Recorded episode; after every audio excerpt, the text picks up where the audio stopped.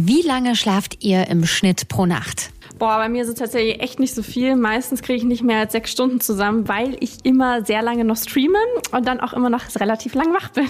Ja, also so neun Stunden, ja, die brauche ich schon, weil sonst geht bei mir gar nichts. Da komme ich echt nicht in die Gänge. Ähm, ich komme so ungefähr auf sieben Stunden pro Nacht. Wenn jeder 90 Minuten mehr schlafen würde, wäre er tatsächlich erfolgreicher und würde auch mehr Geld verdienen. Woran das liegt, erfahrt ihr in dieser Folge Erfolgsfaktor Schlaf. Ausgeschlafen geht vieles leichter. Außerdem sprechen wir darüber, wie ihr es wirklich hinbekommt, mehr zu schlafen, warum es hilft, den Wecker schon vor dem Zubettgehen klingeln zu lassen und was hinter dem Murmeltiermodus steckt. All das erfahrt ihr jetzt. Besser schlafen. Gut einschlafen. Erholt aufwachen. Ich bin Nathalie Diel und ich begrüße Dr. Martin Schlott, Buchautor und Schlafcoach. Und das Buch, der Name des Buches ist ja eigentlich auch schon Programm, Herr Dr. Schlott. Schön, dass Sie dabei sind. Hallo. Hallo, grüß Sie. Dann sagen Sie doch mal, wie ist der Name Ihres Buches? Erfolgsfaktor Schlaf. Mhm, Erfolgsfaktor Schlaf. Das klingt wirklich vielversprechend. Und Sie haben, naja, einen Hauptjob oder, oder ist es inzwischen der Nebenjob, der ganz interessant ist. Ähm, sagen Sie doch mal, was Sie eigentlich machen. Ja, Im richtigen Leben bin ich äh, Chefarzt für Anästhesie und Intensivmedizin in Bad Tölz mhm. und kann das aber ganz gut damit kombinieren, auch Menschen als Schlafcoach in den natürlichen Schlaf zu verhelfen. Mhm. Kamen Sie denn während Ihrer beruflichen Karriere darauf? Genau, ich habe mich irgendwann mal sehr viel, sehr viel intensiver noch mit Themen wie äh, Kommunikation, Führung, Organisation, Konflikte lösen, Ziele setzen, Visionen entwickeln, auseinandersetzen dürfen mhm. in dieser Führungsposition und die hat mich ins Coaching gebracht und äh, und dann habe ich immer wieder Leistungssportler oder Unternehmer, Führungskräfte im Coaching gehabt, bei denen das Thema Energie und morgens in die Gänge kommen ein wichtiges Thema war mhm. und wenn man dann genauer nachfragt, dann war der Schlaf schlecht und beeinträchtigt und da habe ich gedacht, hey, dafür habe ich wirklich was zu bieten, nämlich auf der einen Seite mein medizinisches Wissen und zum anderen eben diese Kenntnisse aus dem Coaching heraus und äh, viele Schlafprobleme sind tatsächlich eher mentale Probleme, dass wir die Gedanken nicht abschalten können, dass das Kopfkino losgeht und meistens dann, wenn der Kopf ins Kissen sackt und, ähm, und dann habe ich gemerkt, dass ich den Menschen wirklich gute Hilfestellungen mit ganz vielen Sachen äh, bieten kann und es gibt fast nichts Schöneres, als Menschen zu helfen, wieder richtig gut zu schlafen. Die sind unendlich dankbar. Mhm. Wie wichtig ist denn guter Schlaf tatsächlich für unsere Leistungsfähigkeit? Naja, wir kennen das ja alle, denke ich mal, wenn wir mal eine Nacht schlecht geschlafen haben, dass wir am nächsten Tag irgendwie nicht so die Energie haben, dass wir leichter reizbar sind mhm. und, äh, und auch äh, irgendwie ein wenig Lust auf irgendwelche Sachen haben. Mhm. Und insofern ist es umgekehrt so, dass im Schlaf halt die, die Weichen gestellt werden, dass wir leistungsfähig sein können. Ja, es wird die Energie wieder aufgebaut, Motivation, Konzentration, Fokussierung, ähm, auch Selbstbewusstsein oder sowas wie Ausstrahlung und Kreativität. Und klar, nicht jeder von uns ist irgendwie Mozart oder ein Van Gogh oder so, aber jeder von uns darf ja jeden Tag irgendwie äh, Lösungen schaffen, mit Problemen umgehen. Und Innovation ist ja mittlerweile ein großes Zauberwort, gerade in der Businesswelt. Mhm, absolut. Die Frage, die ich mir ganz oft stelle, weil ich ja sehr früh in der Früh aufstehe ähm, für die Morning Show, wie lange sollte man schlafen? Da scheiden sich ja wirklich die Geister, ne?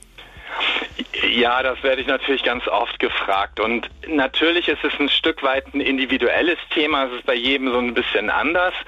Auf der anderen Seite haben wir halt ähm, eine sehr, sehr breite Studienlage, wo man immer wieder vergleicht, äh, acht Stunden Schlaf versus sechs oder fünf Stunden Schlaf und guckt sich dann bestimmte Sachen an. Und die Hinweise deuten eindeutig in die Richtung, ähm, dass siebeneinhalb bis neun Stunden sollten es schon sein, um wirklich die positiven Effekte zu haben. Also für unsere Gesundheit, für unser Leistungsvermögen, für unsere Produktivität.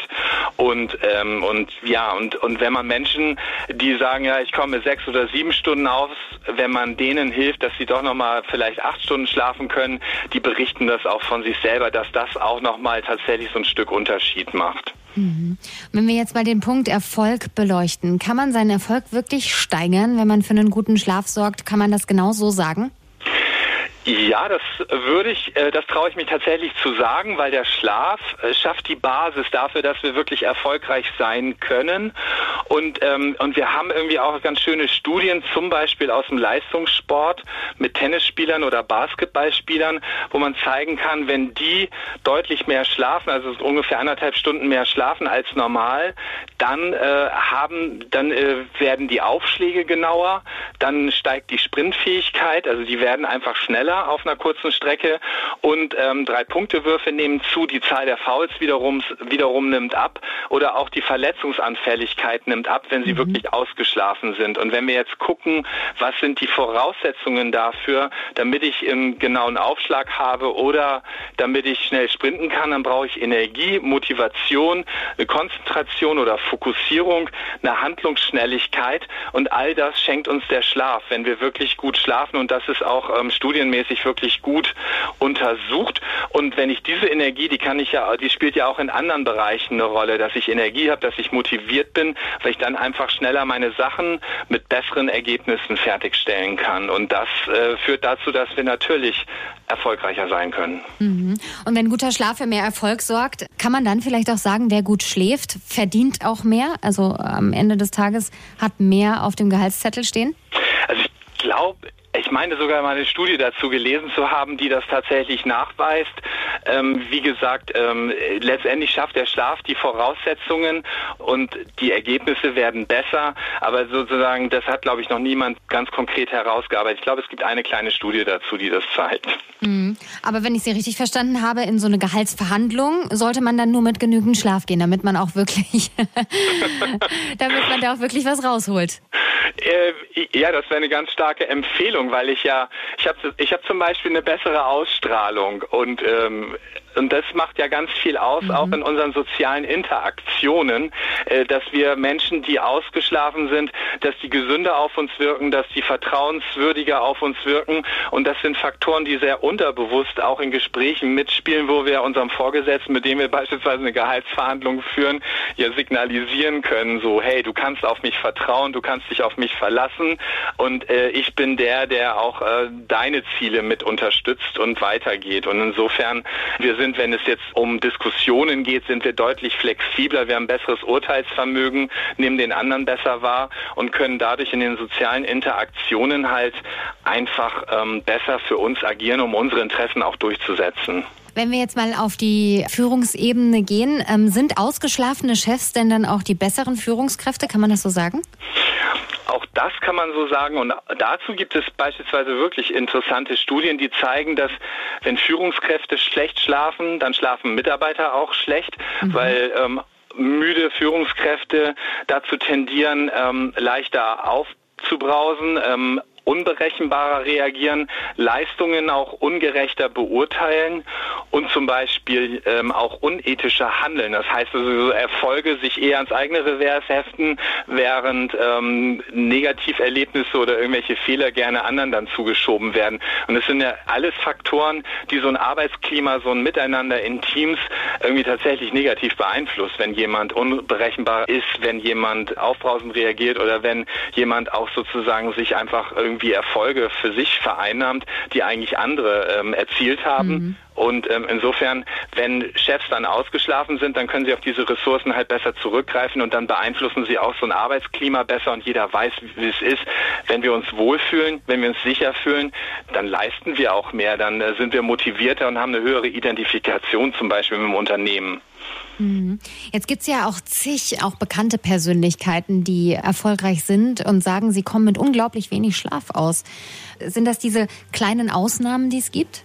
Also es kann tatsächlich sein, dass es Ausnahmen gibt. Es gibt ganz wenige Menschen, die von ihrer genetischen Ausstattung her mit, mit sehr wenig äh, Schlaf auskommen. Allerdings, wenn dann diese Personen benannt werden, die mit wenig Schlaf auskommen und man guckt die so an, zumindest im Fernsehen kriegt man sie vielleicht mal mit, dann frage ich mich tatsächlich, sind die wirklich ausgeschlafen oder haben die eine extrem hohe Willenskraft, um sozusagen dieses Schlafdefizit auch über längere Zeit zu ignorieren mhm. oder einfach zu tolerieren in irgendeiner Form. Und wie gesagt, das sind die Ausnahmen. Wir brauchen einfach den Schlaf, um auch in solchen äh, Funktionen eine gute Urteilsfähigkeit zu haben, eine gute Entscheidung Entscheidungsfähigkeit zu haben und dann auch wirklich ähm, zu sagen, so hey, das ist alles sinnvoll und ähm, damit kann ich wirklich was anfangen, versus sich durchzuschleppen und nächtelang in irgendwelchen Verhandlungen zu sitzen, wo sich dann manchmal der durchsetzt, der einfach ein besseres Sitzfleisch hat. Okay, verstehe. Was ist denn mit dem sogenannten Murmeltiermodus? Kann zu viel Schlaf auch schlecht sein? Ja, gute Frage. Also es ist in der Tat so, dass, dass es ein paar Studien gibt, die äh, mittlerweile Hinweise liefern, dass wenn wir dauerhaft neun Stunden und länger schlafen, dass das dann auch wiederum ähm, Herz-Kreislauf-Erkrankungen beispielsweise zunehmen lässt. Also insofern, ja, ähm, zu viel Schlaf kann dauerhaft auch schlecht sein. Was kann man denn aktiv tun, um einen guten und besseren Schlaf zu bekommen? Haben Sie da drei Tipps vielleicht, ultimative Tipps, die jeder anwenden kann? Äh, werde ich oft gefragt nach diesen Quick Fixes. Yeah, genau. So, ich drücke auf einen Knopf und dann, bam, Ja, äh, habe ich das den. Megaschlaf und bin super Mhm. erholt. Also Schlaf ist letztendlich das Resultat davon, wie wir uns tagsüber verhalten. Und, ähm, und da spielen natürlich eine ganze Reihe von Faktoren äh, eine Rolle. Ich persönlich würde mal sagen, erster Tipp ist, Schlaf zur Priorität zu machen, weil dann verhalte ich mich danach. Dann setze ich da wirklich die Schwerpunkte. Punkt zwei ist, wir haben leider immer noch, das ist die traurige Nachricht, ein Steinzeitgehirn. Das heißt, so wie wir jetzt sind, das hat sich über Jahrmillionen so hinprogrammiert und mit dem Rhythmus der Sonne und mit Bewegung. Das heißt, ganz wichtig ist, tagsüber Tageslicht zu bekommen, und, ähm, und dass wir uns bewegen, dass wir uns auch mal auspowern. Und ähm, der dritte Tipp wäre für mich, ähm, ich stelle mir persönlich den Wecker auf 21 Uhr, damit ich weiß, jetzt habe ich noch eine Stunde, um mich auf den Schlaf vorzubereiten, um dann um 22 Uhr zu schlafen. Hört sich erstmal ein bisschen schizophren an, weil Wecker stellen wir eigentlich auf morgens. Ich stelle den auf 21 Uhr und dann ähm, dimme ich das Li- Licht, weil es zum Beispiel helles Badezimmerlicht putscht uns eher wieder auf hatte ich früher mit meinen Kindern oft. Die waren den ganzen Tag draußen, äh, waren total müde beim Abendessen und dann ging es ins Badezimmer zum Zähneputzen und die waren wieder blitzewach und ich wusste nicht warum. Also und es war das Badezimmerlicht wahrscheinlich. Und äh, insofern, da, also Licht dimmen, Smartphone aus der Hand legen und, ähm, und dann noch was Ruhiges tun, zum Beispiel in die warme Badewanne setzen. Mhm. Aber ohne Licht. Kerzenlicht. Kerzenlicht ist zum Beispiel ist nett oder eben gedimmtes Licht. Ja, da gibt's ja heutzutage alle möglichen Lichtlösungen. Vielen, vielen Dank, Herr Dr. Martin Schlott, dass Sie dabei waren. Und ich freue mich schon sehr auf eine weitere Folge mit Ihnen mit spannenden Details. Ja, dann bin ich auch gespannt und schlafen Sie gut heute Nacht. In diesem Sinne, das gebe ich sehr, sehr gerne weiter. Ich sage Dankeschön fürs Zuhören und freue mich, wenn ihr das nächste Mal wieder mit dabei seid. Dann spreche ich mit Dr. Martin Schlott unter anderem darüber, welchen Prominenten er schon zu mehr Erfolg verholfen hat. Und er gibt euch Praxistipps, wie ihr zum Beispiel euer Gedankenkarussell vor dem Schlafen erfolgreich durchbrechen könnt. Besser schlafen. Gut einschlafen. Erholt aufwachen.